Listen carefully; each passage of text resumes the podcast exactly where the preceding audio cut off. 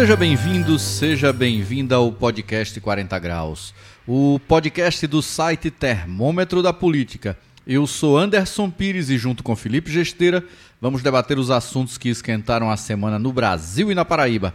Camarada Felipe Gesteira, como é que vai o senhor? Animadíssimo para o nosso próximo ponto da comuna de Intermares, né? Pô, nem começou. É, nem começou o podcast, você já está pensando na cerveja. Tô com sede. Tô, olha, isso aqui, daqui a pouco a gente, é melhor a gente gravar lá. Gravar lá. Gravar lá, vamos conversar, né? E o anfitrião é capaz de dizer é, que traga. Não, é capaz de querer participar. Aí vai ser conversa demais, né? Rapaz, pois é, mas vamos, estamos precisando aí restabelecer o, o ponto da comuna, né? Infelizmente, nosso antigo local de confraternização, teve um, uma mudança de orientação, né?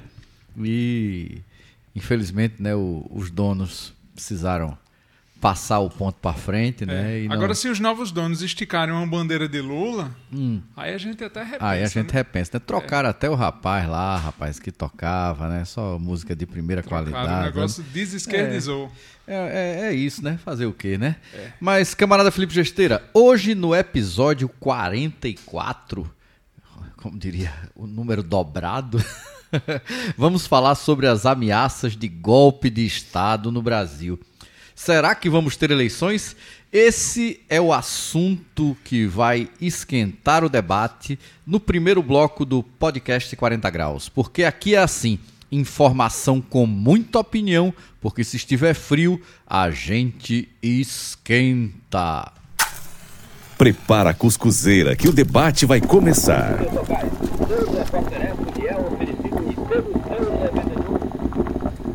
Camarada Felipe Gesteira, você, como jornalista, né, analista da conjuntura social e política no Brasil, tem acompanhado aí as demonstrações do presidente Bolsonaro de que não acredita em eleições.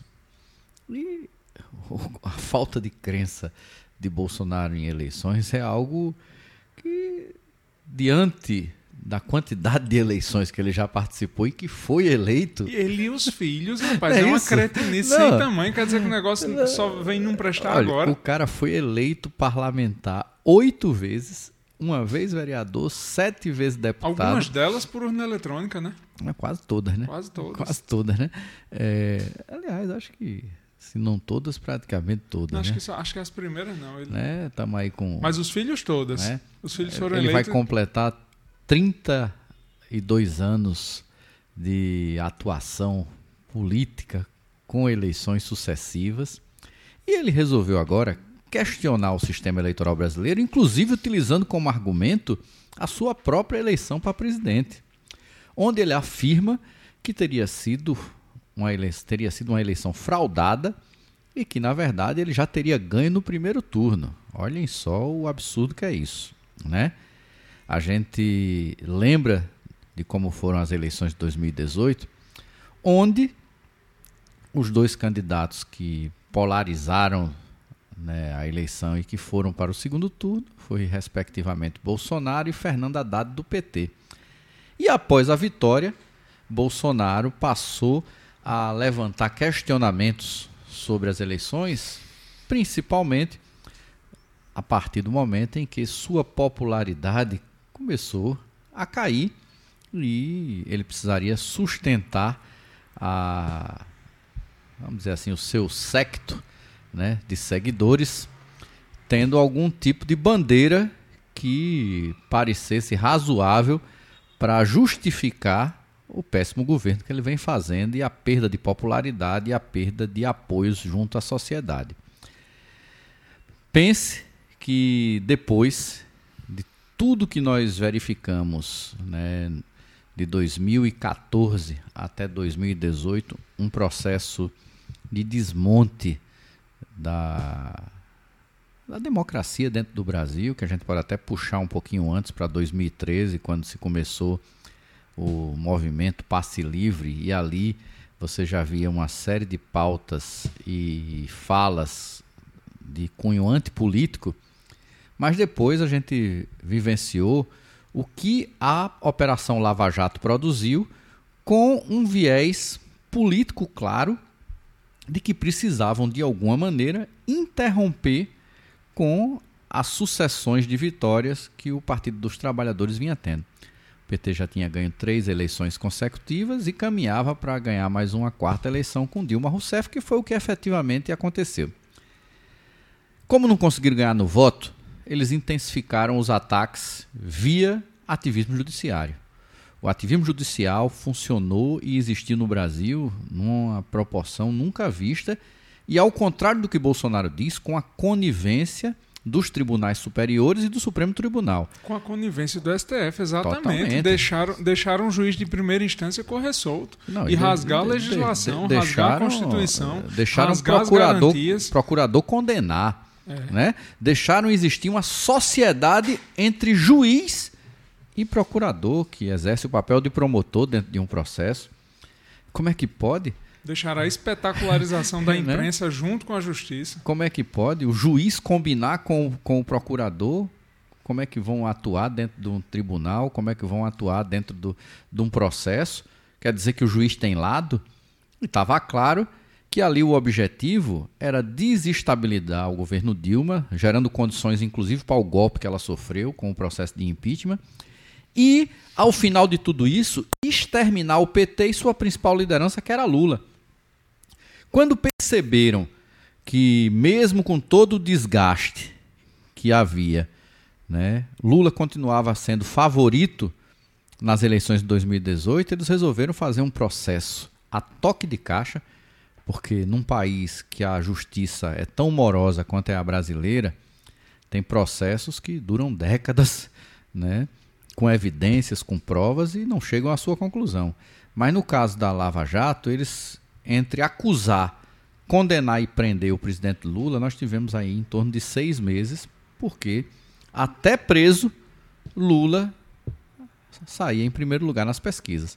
Então, depois de tudo isso, Bolsonaro quer dizer que essa mesma justiça, que esse mesmo sistema, que era inclusive apoiado pelos meios de comunicação, atuou para de alguma maneira lhe prejudicar na eleição e favorecer o alvo de tudo isso, que era Fernando Haddad, candidato de Lula e, consequentemente, o próprio Lula e o PT.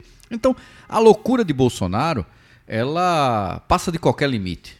Mas essa loucura, não pense que ela é uma loucura no sentido literal da palavra. Não, é esperteza. É, é esp- é esperteza. De doido ele não tem nada. É direcionada a um público específico e é direcionada principalmente como alternativa a se manter no poder na impossibilidade de vitória no voto. Porque, olha só, É direcionado aos doidos, né? aos doidos, É, né? E ele não é doido, não. E os doidos né, engrossam esse caldo bolsonarista.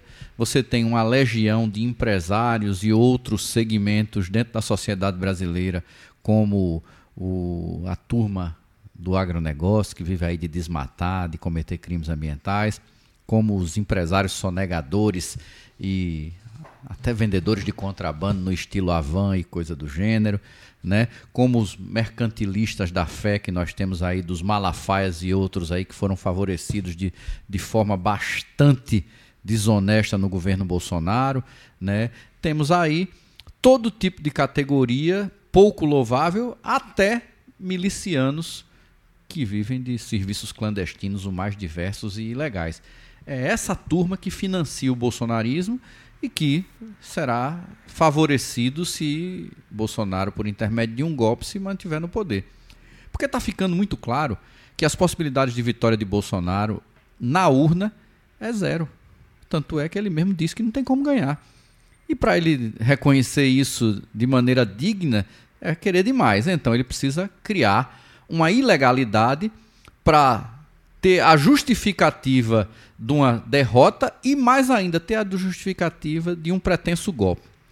E algumas pessoas imaginam que quando se articula um movimento desse, Bolsonaro não mede as consequências e as possibilidades que podem existir tanto do âmbito interno quanto do âmbito internacional.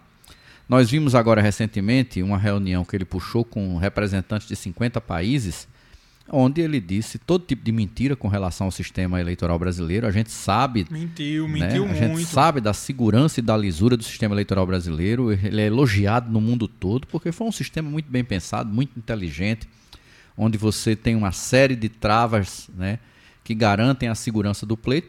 Mas mesmo assim ele mentiu. Não teve os aplausos que ele gostaria, também seria pedir demais, porque nós estávamos ali com representantes de nações que não iriam né, bater palma para uma sucessão de mentiras. E, posteriormente, nós tivemos algumas declarações de representantes de instituições no Brasil e também de representantes de alguns países, inclusive dos Estados Unidos. Mas se pararmos para ver, são declarações meramente protocolares. E dentro de um cenário inexistente, o golpe ainda não está dado, certo? E aí é que vem a questão, né, quando muita gente acredita da impossibilidade de golpe pela falta de apoio que Bolsonaro teria destes países, dessas grandes nações e dessas grandes corporações que, que estão por trás desses países.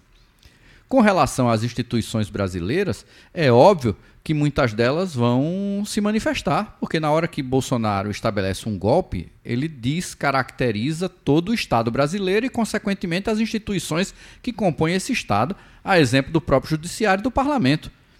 No caso de um golpe, o Parlamento perde sentido.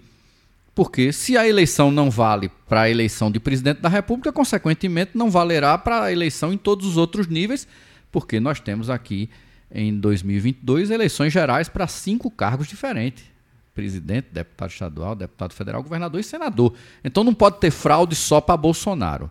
Seria né, um pouquinho demais dizer só fraudar a minha. Vocês continuam tudo aí do jeito que está e se mantém. E a outra questão. Se cancelar, cancela tudo, né? Pois é. Então, é, Bolsonaro teria, de, de alguma maneira, que sofrer um processo de isolamento. Mas eu não acho que isso seja problema para ele. Para Bolsonaro, basta né, poder mandar.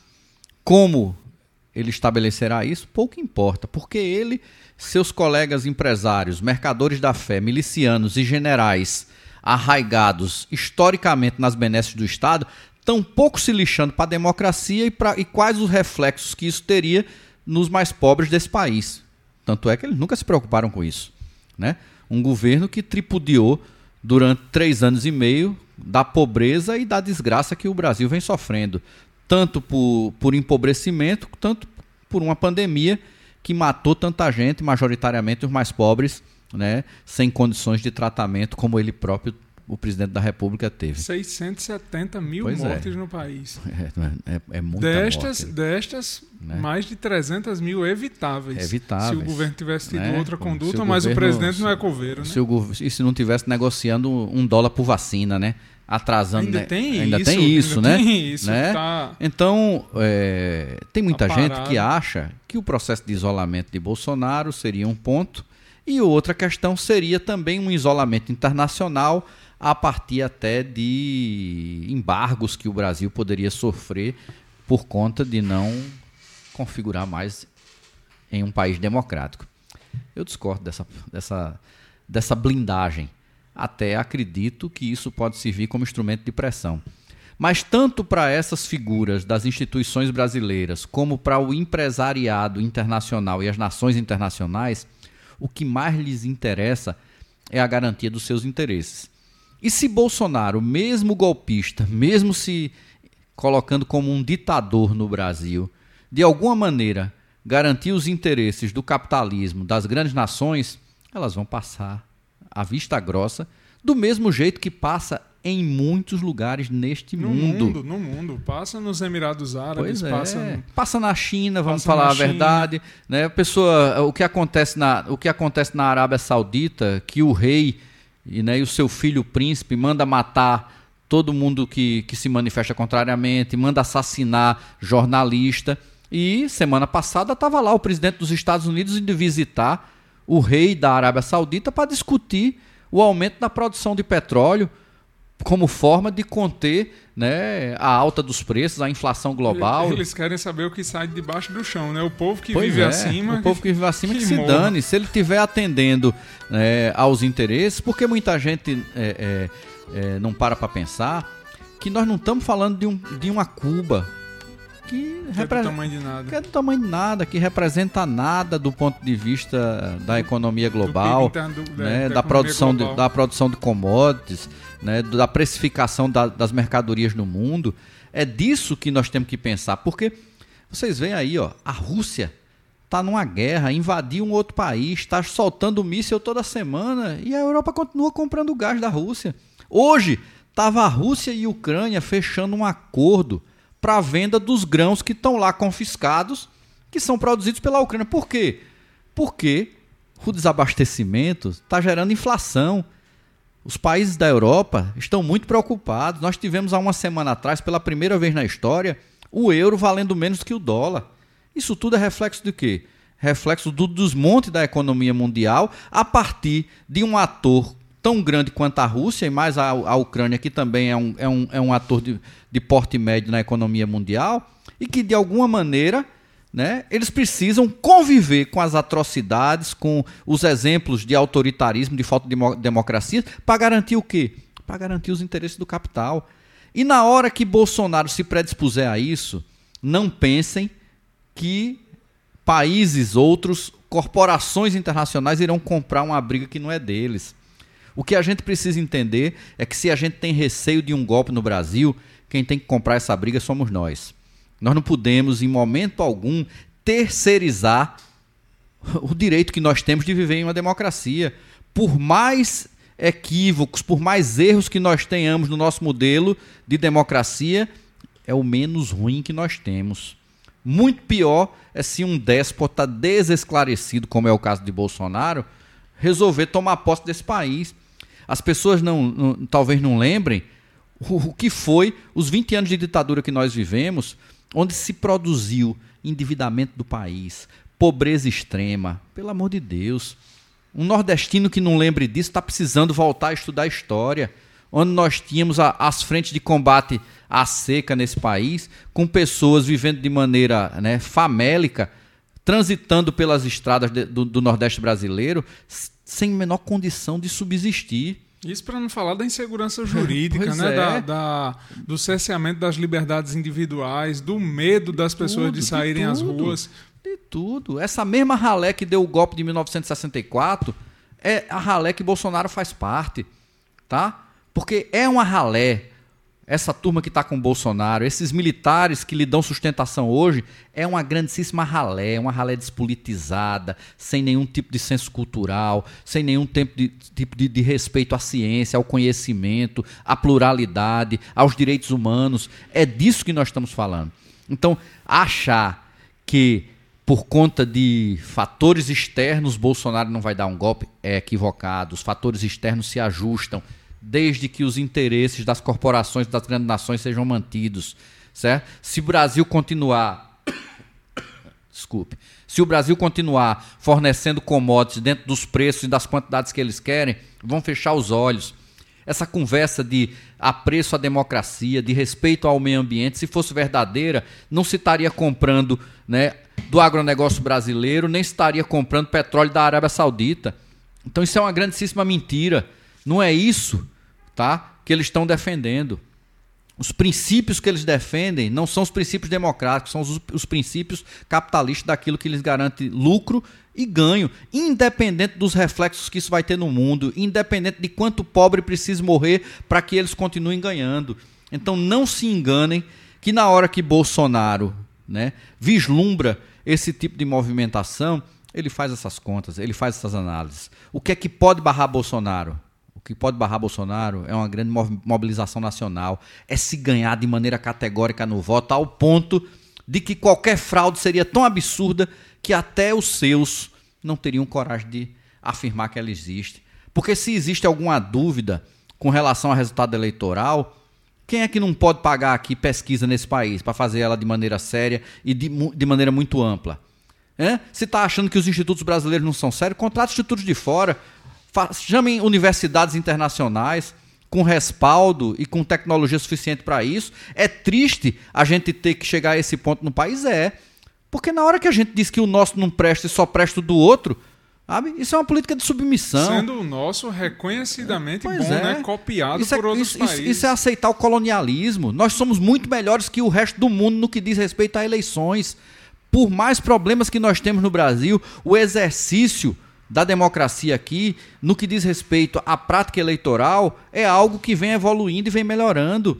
A gente saiu de um país onde existia voto de cabresto, onde existia curral eleitoral de maneira declarada, onde se tinha o voto formiguinha, se tinha o voto corrente, todo tipo de fraude que você puder imaginar. Ah, eu estou é é, é, acompanhando a política e participando dela desde garoto. Militei na política estudantil, na política partidária desde muito cedo. Sei do que é que estou falando. Não é brincadeira. Para a gente eleger o primeiro deputado federal da história do Partido dos Trabalhadores na Paraíba, teve que ter recontagem de voto, porque teve uma sucessão de fraudes na hora da contagem do voto de papel lá em Guarabira, e o eleito não era aquele que saiu no primeiro resultado. É disso que nós estamos falando e é a isso que Bolsonaro quer, quer voltar tentando justificar que ele é um iluminado, é o verdadeiro Messias, né? o indicado de Malafaias e Edir Macedos, né? que eles são os porta-vozes dele com Deus, e que assim justifica qualquer tipo de atrocidade, de arbitrariedade. Se engana quem pense que americano e que europeu vai vir aqui defender a nossa democracia. Se a gente não tiver predisposto a isso, nós vamos dançar e depois não adianta chorar. Podemos dormir numa democracia e acordar numa ditadura. É, nessa, nesse segundo ponto que você coloca como se os, os detentores do capital segurassem Bolsonaro com, com sanções, eu concordo com você, eu duvido muito, certo? Se o Brasil continuar entregando o que o, o, o movimento internacional, o que, os, o que quem negocia commodities, o que quem mexe com, com com lucros, com dividendos, com ganho de capitais, se o Brasil continuar entregando isso, eu acho que Bolsonaro continua governando, mesmo se for numa ditadura. O que eu tenho receio, Anderson, e aí eu vou dizer, não é que Bolsonaro, não é que tenha eleição, Bolsonaro perca e queira cancelar a eleição, não. Meu receio é que ele queira cancelar o processo antes de a eleição acontecer. Sim, porque as existe, duas possibilidades é, existem, tanto antes acho, quanto depois. É, e eu acho esse risco maior pelo seguinte, porque ele teria apoio, porque qual, qual é a tese? É, uma, é que ele amplie mandato. Porque uhum. ele tem um, um, uma das coisas que ele sinalizou como, como atentado à democracia, né, que ele disse que, que quer entregar uma outra solução para isso aí. Isso aí que ele diz é o sistema eleitoral brasileiro. E ao dizer que o sistema é falho, sem apresentar onde estão as falhas, sem apresentar provas, ele gera uma narrativa para que quando vier o golpe, essa narrativa tenha sido construída. Então, se você prestar atenção nos discursos de Bolsonaro contra o sistema eleitoral, essa narrativa vem sendo construída de forma absurda desde que ele foi eleito, porque não faz o menor sentido, mas ele sustenta a narrativa. Para caso venha dar o golpe, a narrativa ter sido construída. O que ele não sabe é se tem apoio popular. Meu medo é que ele faça isso antes das eleições, com a proposta de prorrogação de mandato, e aí seria diferente do golpe anterior, porque no, no golpe de 64 foi o que fizeram, fechamento de Congresso. Uhum. E aí meu receio é Bolsonaro propor um prorrogamento de mandato para muitos dos bundões que estariam com, com mandatos perdidos se ancorassem nisso para manter mandato por mais tempo. Legalmente isso não é permitido. Não, é, não nós, mas golpe nós, de né? forma nenhuma é permitido. Não, não né? o, o, prolongamento do mandato até poderia existir desde que você respeitasse o princípio da anualidade. Isso era uma decisão que precisaria ser tomada antecipadamente, tanto é que na eleição anterior em, em 2018, se teve uma discussão de prorrogação dos mandatos, inclusive com a unificação de todas as eleições. Sim. Mas isso teria que ser tomado pelo menos um ano antes do processo eleitoral ser deflagrado, e aí você teria todo um processo legislativo nada fácil no Brasil, porque mexeria com a Constituição. Agora não cabe mais nada disso. Nós estamos a dois meses e meio da eleição. É. Né? O que Bolsonaro pode chegar aqui é a gente acordar de manhã e o Brasil está sitiado. E com um monte de doido batendo palma e achando que isso é legítimo, porque ele está preservando a vontade popular. Porque na cabeça dessas pessoas, a vontade popular é a vontade deles. Eles acham que eles representam a vontade do povo. É uma lógica no mesmos moldes né, da, da, da escravatura, em que a vontade dos senhores era a vontade do povo. E eles não percebem que eles não representam a maioria desse país. Essa turma aí que está né, tá por trás do Bolsonaro, esses, essas corporações locais e algumas internacionais a qual ele se articula, que as pessoas pensam que tem algo de inocente. Tem não. Por que, que Bolsonaro não mexe no preço, no preço do, do, dos combustíveis no Brasil? Porque tem um monte de acionista internacional ganhando com isso, tá? Porque os especuladores estão com ele. Então é esse tipo de situação que a gente tem que se preocupar. E eu não vou mais subestimar o bolsonarismo nem Bolsonaro. A última vez que eu fiz isso foi quando eu vi uma manifestação deles no busto de Tamandaré, aqui na cidade de João Pessoa, onde tinha uma dúzia de pessoas carregando uma faixa. Eu dizia, tá publicada a foto, Tá né? publicada a foto, né? Eu coloquei um artigo falando sobre isso hoje no Termômetro da Política. E naquela hora eu tirei a foto para tirar onda. Para tirar onda do meu Facebook, dizendo: "Olha, tá vendo que uns doidos desses não vão nunca conseguir eleger um presidente da República? E foi eleito. Foi eleito a partir de quê? A partir de uma fraude, a partir do ativismo judicial. Essa é a verdadeira fraude. Bolsonaro é presidente da República por conta de uma fraude, por conta de também de um lunático que foi lá lhe dar uma facada e serviu como justificativa para ele não participar de qualquer debate, não participar de entrevistas. E as pessoas, dentro da lógica moralista e do antipetismo exacerbado que existia ali, resolveram, de maneira cega, transformar Bolsonaro na forma de colocar para fora todo o seu ódio e todas as suas frustrações. Essa que é a verdade. Porque essa turma foi a turma que fez opção pelo golpe em Dilma, que aplaudiu o impeachment, que depois resolveu execrar né, os setores progressistas desse país em todos os estados brasileiros, que a gente viu qual foi o resultado das eleições de 2016 e depois em 2018, onde prefeitos né, que tinham boa gestão, mas só porque tinham um posicionamento político fora dos padrões conservadores que eles defendiam, eles foram lá e execraram. Você quer dizer o quê? Que Fernando Haddad não foi um bom prefeito? Claro que foi. Teve coragem de fazer, até do ponto de vista de gestão econômica. O estado de São Paulo, na gestão de Fernando Haddad, se livrou de 50 bilhões de dívidas. Conseguiu respirar. Por conta da prefeitura. Por conta né? da prefeitura, por ter coragem de ir cobrar de quem nunca quis pagar. Poderia ter avançado muito mais se a justiça não tivesse barrado o imposto, o IPTU progressivo. Como é que pode a pessoa que mora na periferia, nos cafundó do Judo em São Paulo, pagar a mesma coisa de quem mora nos jardins, com todas as condições, com todas as, as facilidades que se tem? Era disso que eles estavam né, é, é, enfrentando, era isso que eles queriam barrar.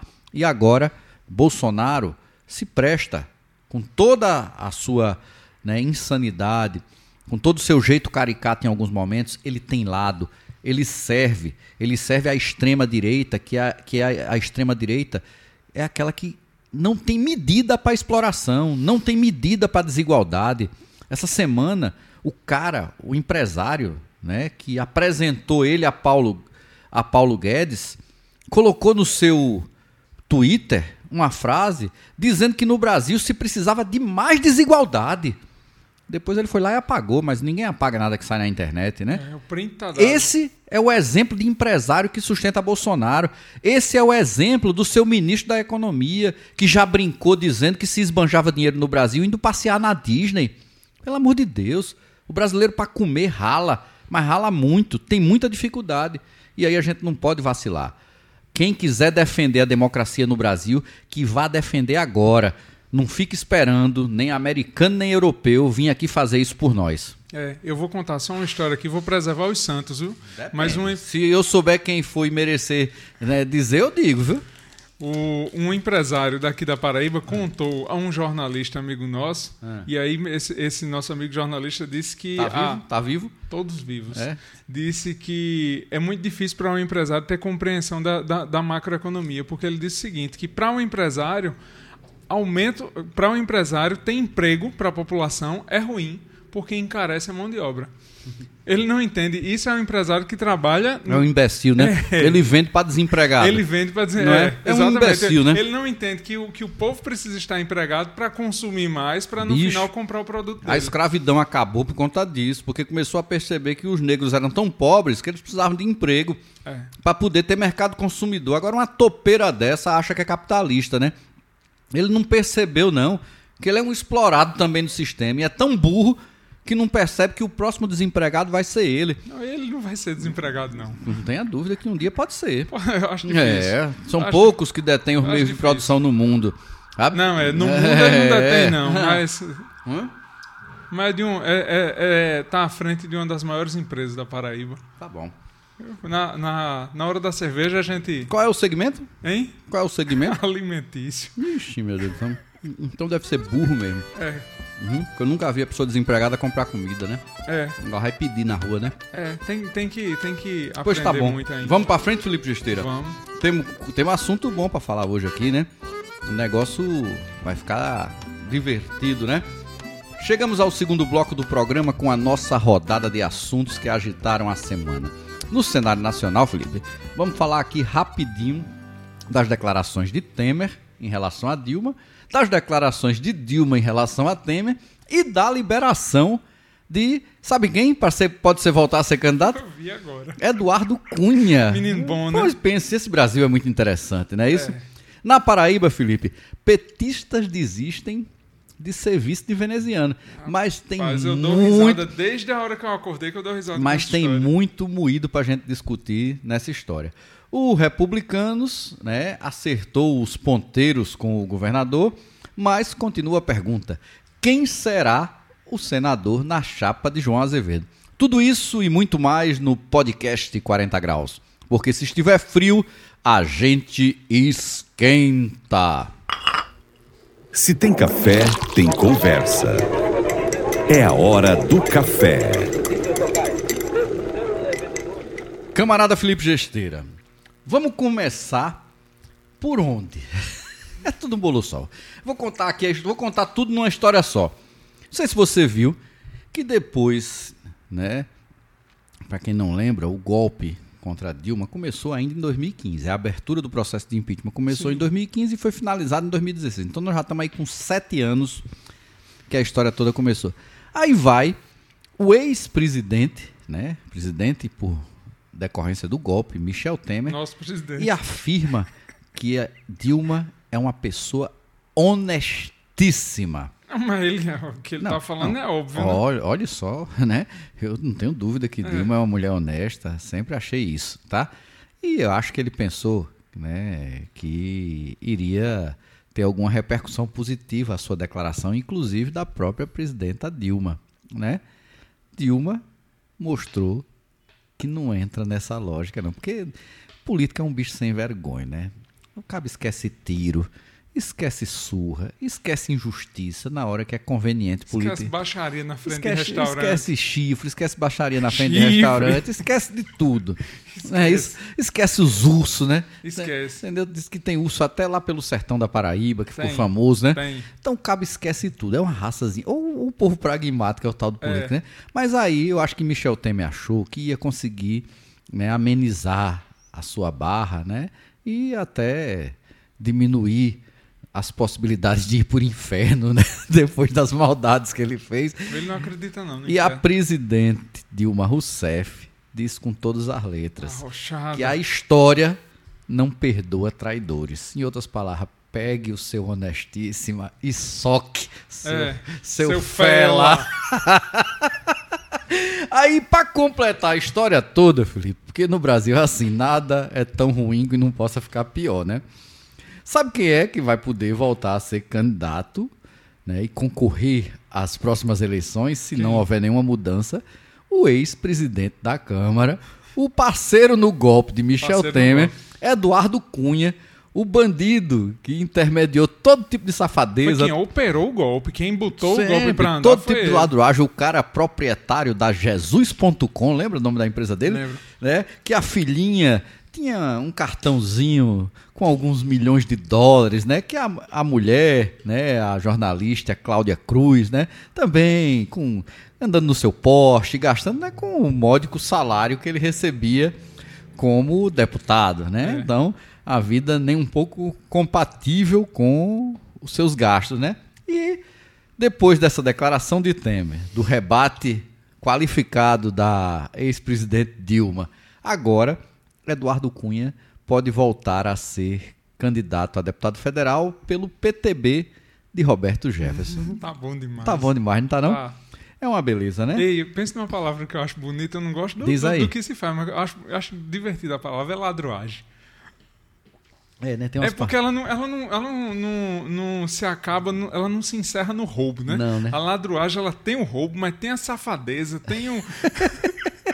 Tem um cabo que se mistura ali. Que, é, né? É, uma, é. é uma palavra divertida, né? É, é. Na, na forma. Língua, e, nossa língua é linda demais. Na forma e, e, no, e no significado, né? É. Beleza. Vamos para Paraíba, que a Paraíba está mais divertida do tá que o Brasil. Demais, Felipe, mano. você deu hoje uma matéria logo cedo dizendo que dos quatro indicados pelo PT da Paraíba para serem vice na chapa de veneziano, três teriam desistido. A professora Maria Luísa. É, eu não usei o termo que eu queria para não dificultar para nossos leitores que não são da Paraíba, sabe? Mas o, o, termo correto do título seria três arregaram. Arregaram, né? É. Mas vamos lá, né? Foi a, a professora Maria Luísa, né? Foi a atual professora Márcia Lucena, né? Que eu fiquei sabendo que ela virou professora, né? É, e. Ela, ela disse que o que mais orgulha ela na vida é ser professora. Foi? Ela dava aula de quê mesmo? Não sei. Ah, eu também não sei não. É, e também o Lenildo Moraes, lá de Patos, que estariam desistindo de serem candidatos, porque mais importante é a eleição de Lula e de Ricardo do que ficar dificultando a vida aí de veneziano, né?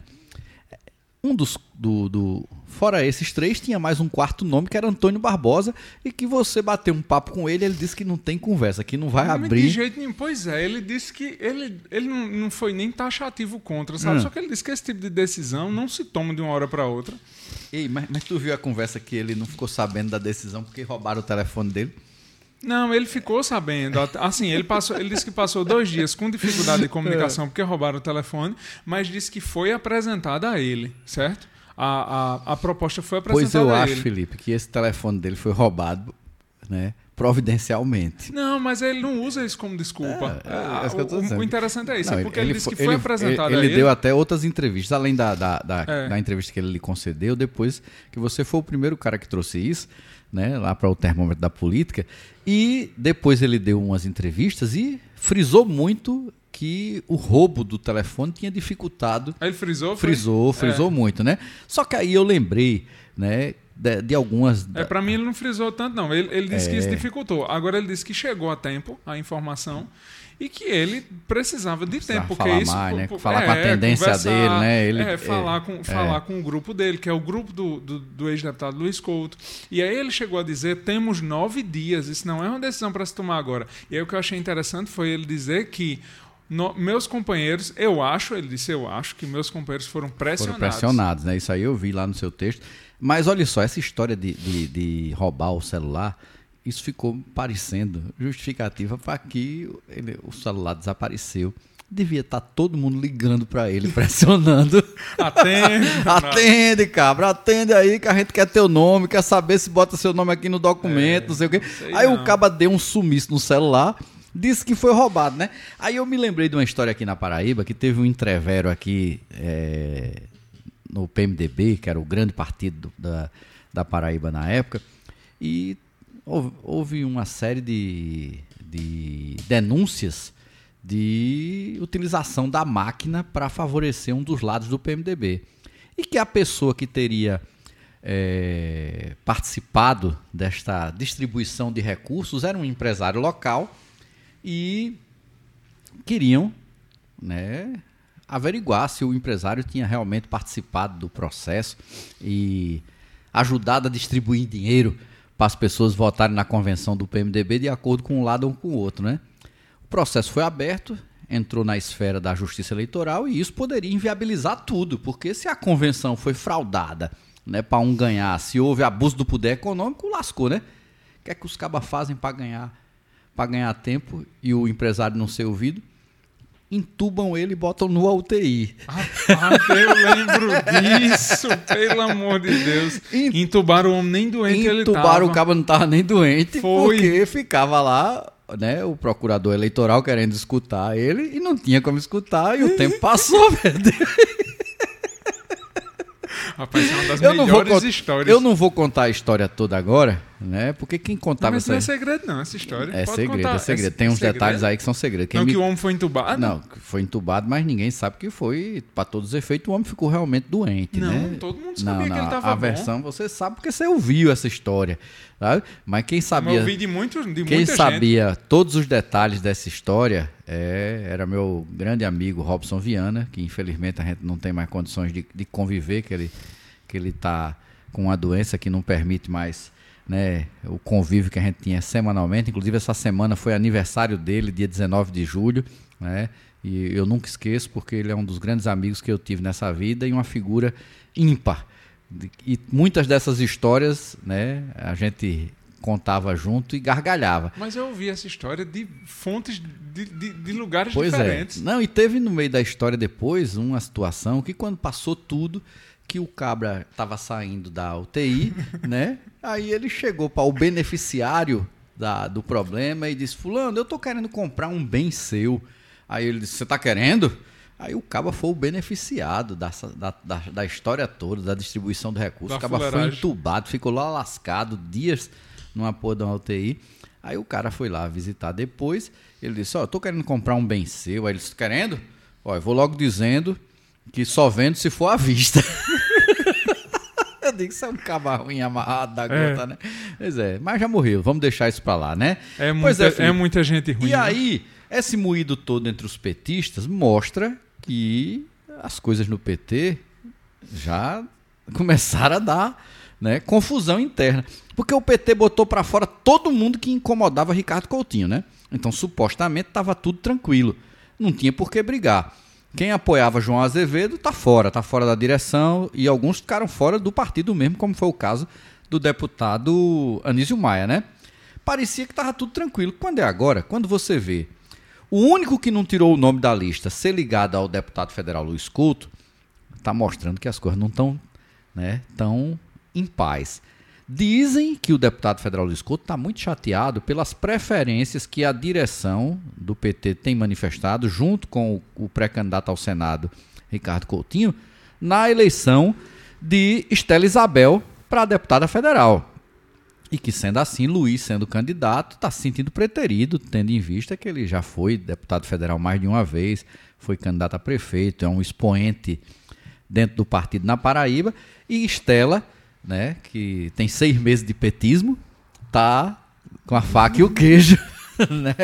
Porque as pessoas pensam que Estela foi do PT antes. Foi. Quem foi do PT foi Ricardo Coutinho. Ela entrou é. depois pelas relações que tinha de proximidade e amizade com ele e fez parte dos seus governos. Agora, besta foi Luiz Couto que perdoou. Porque Ricardo Coutinho não já chamou Luiz Couto de cabra safado? Chamou, chamou. Mas, é, mas aí eu até perdoo, até acho normal, porque foi uma briga interna, né? Não tem problema, né? Agora não. ruim é o cabo aí na. Mas tá aí agora, rasteira de É, novo. entendeu? Então estão brigando de novo e o negócio não tá muito legal.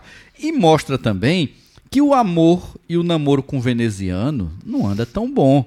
Porque na nota também ninguém fala que quer eleger veneziano. Veneziano não é nem citado. Não é nem rapaz, citado, é. né? Então, é aquela coisa. Veneziano, já que tu tá reclamando do vice, né? Coloque o que você quiser e cuida da tua candidatura. É mais ou menos isso que fica. Outro ponto que tem que ser visto é o seguinte: o ex-prefeito Luciano Cartacho foi preterido na escolha dos quatro indicados e agora continua sem ser citado pelo partido. Porém, dizem que ele veneziano já conversavam muito antes, até mesmo da ida de Luciano Cartacho para o PT.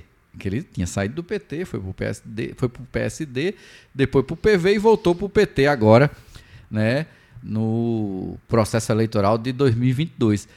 Então, no final das contas, pode ser que o, veneziano tenha um vice do PT, mas que o PT faça de conta que não tem absolutamente nada com isso e teremos as velhas intrigas e futricas que nós já vimos em todas as eleições.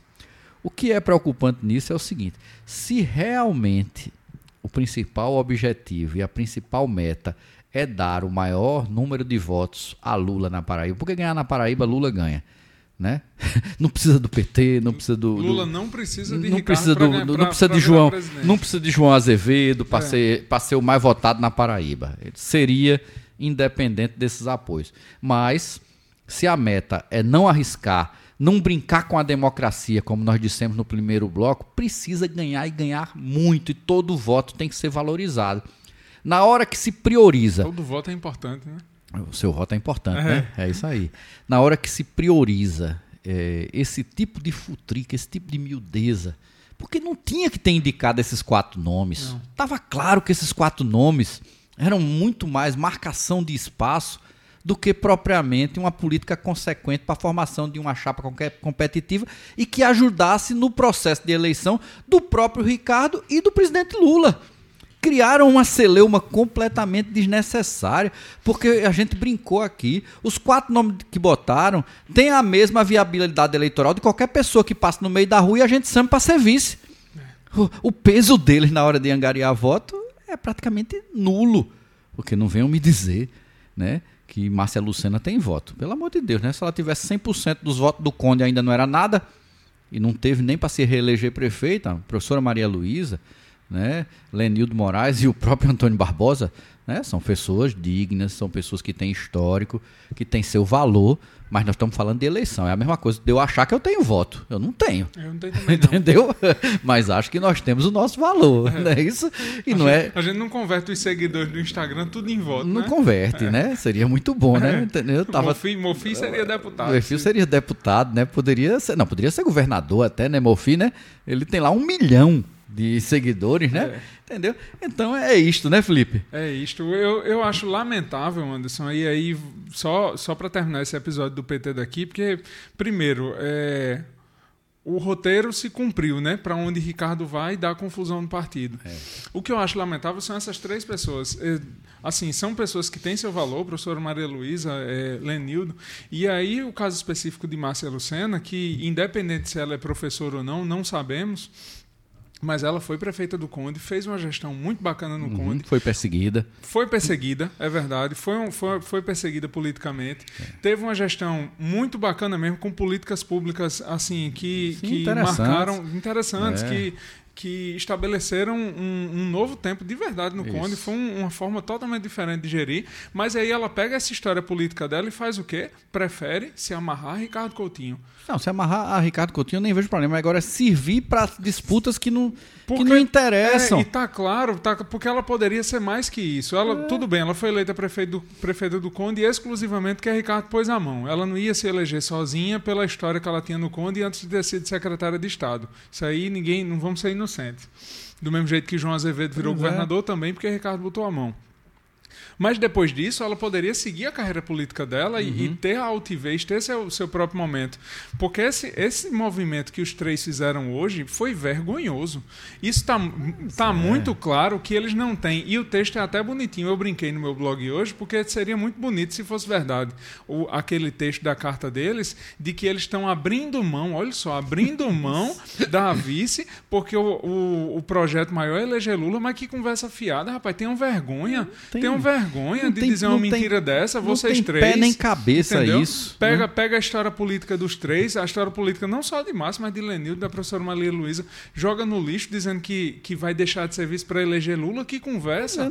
vocês estão deixando de serviço. O foco de vocês é eleger Ricardo. Tem que reconhecer isso. E seria mais nobre se reconhecesse. E não vejo problema nenhum.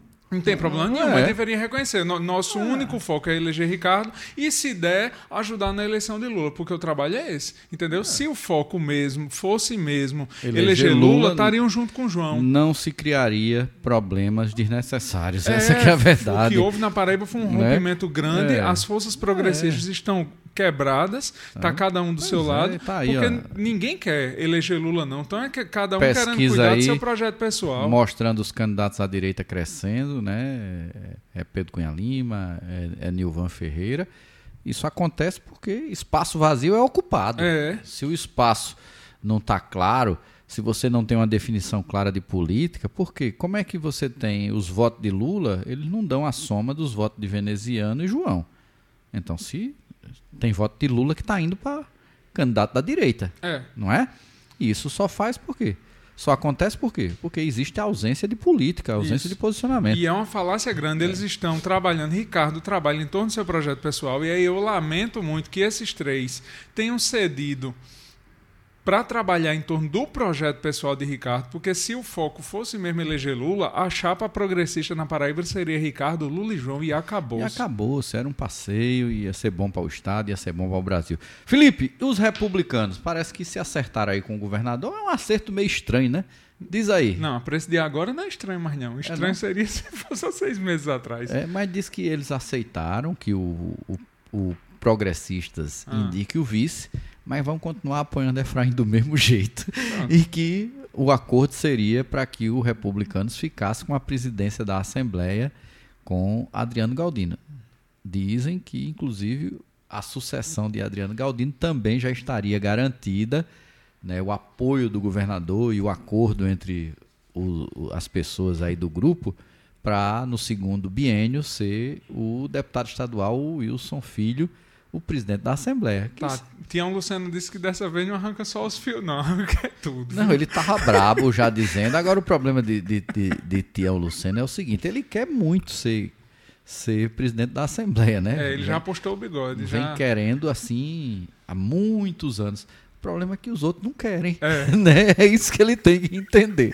Tá igual a Bolsonaro. Ele vai, querendo... ele, ele vai dizer que, que, que os, os votos foram foram fraudados, né? É. né? Mas fica difícil, né? Porque o colégio eleitoral é muito pequeno, né? a, recon, né? a, recontagem é muito fácil, né? É. Pois é. Mas estamos aí, né? É um negócio um tanto quanto esdrúxulo, né? Essas alianças na Paraíba, porque você vê, o, o deputado é, é, Wilson Filho, o deputado Adriano Galdino apoiam para presidente Lula, apoiam para governador João e apoiam para senador o Efraim Moraes da União do, do União homem, Brasil. Homem, depois de Lula lá e Cássio K, é eu não duvido demais, é mais de né? nada. É, duvido mais nada. Lula lá e Cássio K com o Santinho, viu? Que tinha tinha, tinha Santinho, comitê, tinha tudo, tinha meu tudo, amigo. Tinha de tinha tudo. tudo. Felipe, me diga uma coisa. E quem será o senador de João Azevedo? Me diga. Heron. Heron Cid? é. é, dos nomes que estão aí, eu acho que é muito melhor do que esse negócio de botar Geraldo Medeiros. Não, Geraldo não. Colocar, colocar o, o, o, o, filho de, de, de Ervásio Bezerra, né? É, Léo Bezerra, o vice-prefeito de João Pessoa, porque, pelo amor de Deus, se já tá ruim, já tá esse negócio espanado, uma chapa pesada, pelo com, não abra com um jeito conservador, diferente. pelo menos abra alguém diferente, que vá pelo menos né, falar de um jeito diferente. É. Agora eu ouvi dizer que Poliana quer. E é. Sonhou, é. Uma senadora? Sonhou, subiu Duvida, assim, cara, duvido. Ela só queria se Ricardo não fosse. Porque, na verdade, sabe o que, é que acontece? Tá todo mundo com medo. Por que, que você acha que Agnaldo não quis ser candidato ao Senado? É. Porque, viu, eu não tenho chance nem de disputar. Do jeito que tá, Ricardo Coutinho é favorito. Aí eles iam ter três candidatos da direita dividindo voto e só um candidato no campo e progressista de esquerda. Com a inelegibilidade de né? Ricardo. Aí vou ficar apostando se Ricardo vai ser inelegível ou não para estar tá dividindo o voto. É, é, é, o filho de Wellington Roberto, Efraim e o terceiro nome que seria Agnaldo Ribeiro. Então a eleição de senador é só um turno. Não tem esse negócio. E Agnaldo não é besta, sabe fazer conta melhor do que ninguém, né? A calculadora dele é científica. Agnaldo é preciso demais, meu amigo. Agnaldo, então, Agnaldo fosse cirurgião, ele, operava com ele deu foi uma cama de gato aí na turma toda. Deu um balão. Deu né? um balão da gota e pegou a vice. Vai botar o sobrinho para ser candidato a vice. E é tão bom que ele não precisa nem se licenciar da vice-prefeitura de Campina Grande. Se perder, volta para onde estava. É. Então, resumindo, Agnaldo vai ser eleito deputado federal. Daniela tem mais quatro anos de mandato. E Lucas na pior das hipóteses, continua vice-prefeito de Campina Grande. É, É. bom demais, né? Agora, assim? aqui, pra, é, nós, arrochado foi Efraim. Viu? Ah, não. Eu, eu- eu acho que a Eu postura, admiro. a postura de, Efra, de Efraim é uma postura. Admiro. Efraim ganhando ou perdendo, ele cresce É, politicamente nessa sim, é, eleição. não é fácil não você, você firmar uma posição e não ceder, né? É. Porque os três da lista aí do PT bastou um arrochozinho, um contratempozinho, no instante arrumaram uma carta para dizer. Bastou o Ricardo Foi. olhar de cara feia. Ah, eu- não sei exatamente quem foi que olhou com cara feia. É isso. É isso. Terminamos por hoje. Vamos para o- Terminamos. os finalmente. Vamos. Chegamos ao bloco final do nosso programa com a coluna Café Quente e Café Frio. Quem está em alta e em baixa, com a pitada de veneno de quem faz o podcast 40 Graus. Felipe Gesteira, vamos aos eleitos da semana. Vamos. Começando sempre pelo Café Frio, para ver se a gente fala bem de alguém no final, né? Rapaz, eu já dei tanto café frio ao longo do programa que eu vou mudar a minha escolha Não, de café a, frio. a quantidade sempre foi a mesma. É, Café né? frio e café quente sempre foi a mesma. Então, Mas é não- porque a gente saiu malhando o povo. é porque Olha, você- meu café. quem, quem apanha sente mais, né? É, meu café frio dessa semana vai para o nosso ex-presidente Michel Temer. Aí roubou. Roubei teu café frio? Aí é sacanagem. Poxa, eu não vi. Roubou, o meu tá aqui Sim, por não tô Aí aí não, roubou, seu por bicho. Aí é não. sacanagem. Tá bom, eu vou dar do mesmo jeito. Não tem problema não, vai. Podia ter Não, ficado... vou, vou- pode, pode dar, eu já sei pra quem que eu vou dar. Aí, Michel Temer podia ter vou ficado aqui calado. pegar o nome do cabo aqui que merece o café frio. Podia ter ficado calado, porque o cara que conduziu o país do jeito que ele conduziu, certo? Tomou, tomou o país como golpe, certo? Foi golpe, não tem pra que negar. Entregou o país para Bolsonaro, para o ativismo judiciário e tudo. Ele podia ter ficado calado. Ele podia, poderia deixar que a história contasse o golpe e ele contasse o viés dele da história pelo ponto de vista do, do, do governo, né? Do, Sim, sim. da parte democrática, porque foi um democrata, no fim das contas, apesar do golpe, mas assim, não, não quis estender o golpe, não quis estender mandato, não quis fazer nenhuma pegadinha, não, não quis fazer o que o Bolsonaro fica fazendo de, de contestar a eleição. Então, assim, podia ficar calado, mas não, aí abre a boca e fala besteira, se queima de novo, toma o café frio vai para Michel Temer. Golpista, podia estar calado. Não, beleza, fique tranquilo. Você roubou meu café, mas eu já tinha aqui um. Eu tô com medo de roubar o quente também, Não, né? Já tinha um plano B aqui. Tinha um plano B? Um plano B aqui, entendeu? Olha só, o meu café frio hoje vai para o juiz do Tribunal Regional Federal da Primeira Região que liberou o ex-presidente da Câmara, Eduardo Cunha, para disputar as eleições de 2022. O nome do juiz é o juiz Carlos Augusto Pires Brandão. Não tem nenhum parentesco comigo, viu? O Pires é uma mera coincidência. Mas eu acho que tem limite, né? Tem. Ah, pelo amor de Deus. O, o Eduardo Cunha é bandido confesso. Ele delatou e confessou todas as safadezas, todo o lobby que ele fez, todo o recurso que ele juntou para distribuir entre deputados para garantir um golpe, né? para garantir a sua eleição na, na Câmara. É, Eduardo Cunha era um verdadeiro hub para distribuir recursos, elogio é bom, recursos ilícitos, né? E aí o juiz presta esse desserviço, né, de dar um, as condições, pode ser derrubado, né?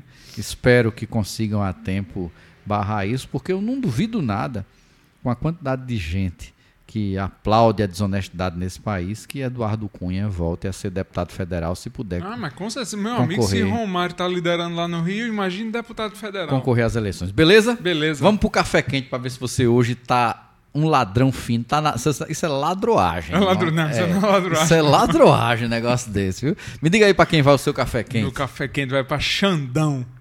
Aí é foda. Roubei? Paz. Aqui, ministro Alexandre Moraes. Alexandre de Moraes Ah, botou não, quente, é meu amigo. Mandou Aí é- prender, entendeu? é. Essa história de gente que fica atentando contra a democracia. Não, eu vou manter, Ameaçando vou manter o meu ministro café. do Supremo, ameaçando político, entendeu? Isso é um atentado contra a democracia, contra o Estado democrático de direito, contra as nossas liberdades individuais, porque é assim que começa o achincalhamento, entendeu? De gente começando a ser ameaçada, e ameaçando matar, e ameaçando não sei o quê. Então o ministro botou quente, mandou prender. Olha que ele foi indicação de Michel Temer, hein? É. vai ganhar café duplo, então, né? Vai. Da Oca Cafés, né? Qualificadíssimo aqui na nossa máquina de café. E o café aqui é bom. É viu? qualificado É, quem demais. vem tomar café aqui não reclama, não. Olha, vamos avisando aqui, viu? Quem quiser tomar um café bom em João Pessoa, tem que ser aqui. É, café de altíssima qualidade, com mais de 90 pontos de classificação. E o negócio é, fino, né? Numa É. máquina alemã. É, ainda é tem, coisa fina e ainda demais. tem um paparico. Quando Tem, chega tem aqui, biscoitinho, tem paparico, tem chocolate. elogio, tem tudo, né? É. Mas o seu café vai para o Xandão, né? Vai pro Xandão. É, O meu também, não tem outro jeito não. O cara tá, tá tendo uma postura corajosa. Eu achava que ele era só mais um desses pavões aí, né, que chegam aos tribunais superiores nesse país e tem tido coragem de peitar o que muita gente eh, não faz. Porque o que é comum quando se chega nesses supremos, né, superiores e no Supremo Tribunal? O povo sempre fica muito político, né? Sabe? Não, agora eu sou sou ministro do Supremo, né? Eu tô aqui para fazer acordo, né? Não tô aqui para agir com rigor quando se é necessário. E essas questões, olha, a gente tem que parar com essa permissividade que é comum no Brasil. Essa permissividade que deu margem para um Bolsonaro ser presidente da República. Não dá para a gente titubear com atos é, violentos, com atos de afronta aos direitos humanos, com atos de afronta à democracia. E aí o café bem dado, vai tomar um café duplo hoje ministro Xandão. E com convite, viu? Com Quando ele convite. estiver por João Pessoa, quiser aproveitar as praias. Apareça daqui, Xandão aqui que a gente um toma esse café. Valeu? Valeu. Terminamos por hoje, Felipe Gesteira. Terminamos. Mais algum assunto, algum recado a dar, alguma recomendação aí? Não, só Só a cervejinha, né? cerveja. Então tá bom. Esse foi o podcast 40 graus de 22 de julho de 2022. João Pessoa, Paraíba, Brasil. O podcast está nas principais plataformas de streaming e no site podcast40graus.com.br. Abraço a todos e todas. Abraço aqui ao camarada Felipe Gesteira. Obrigado pela audiência e até o próximo programa. Valeu. Falou. Podcast 40 graus. Informação com muita opinião. Porque se estiver frio, a gente esquenta.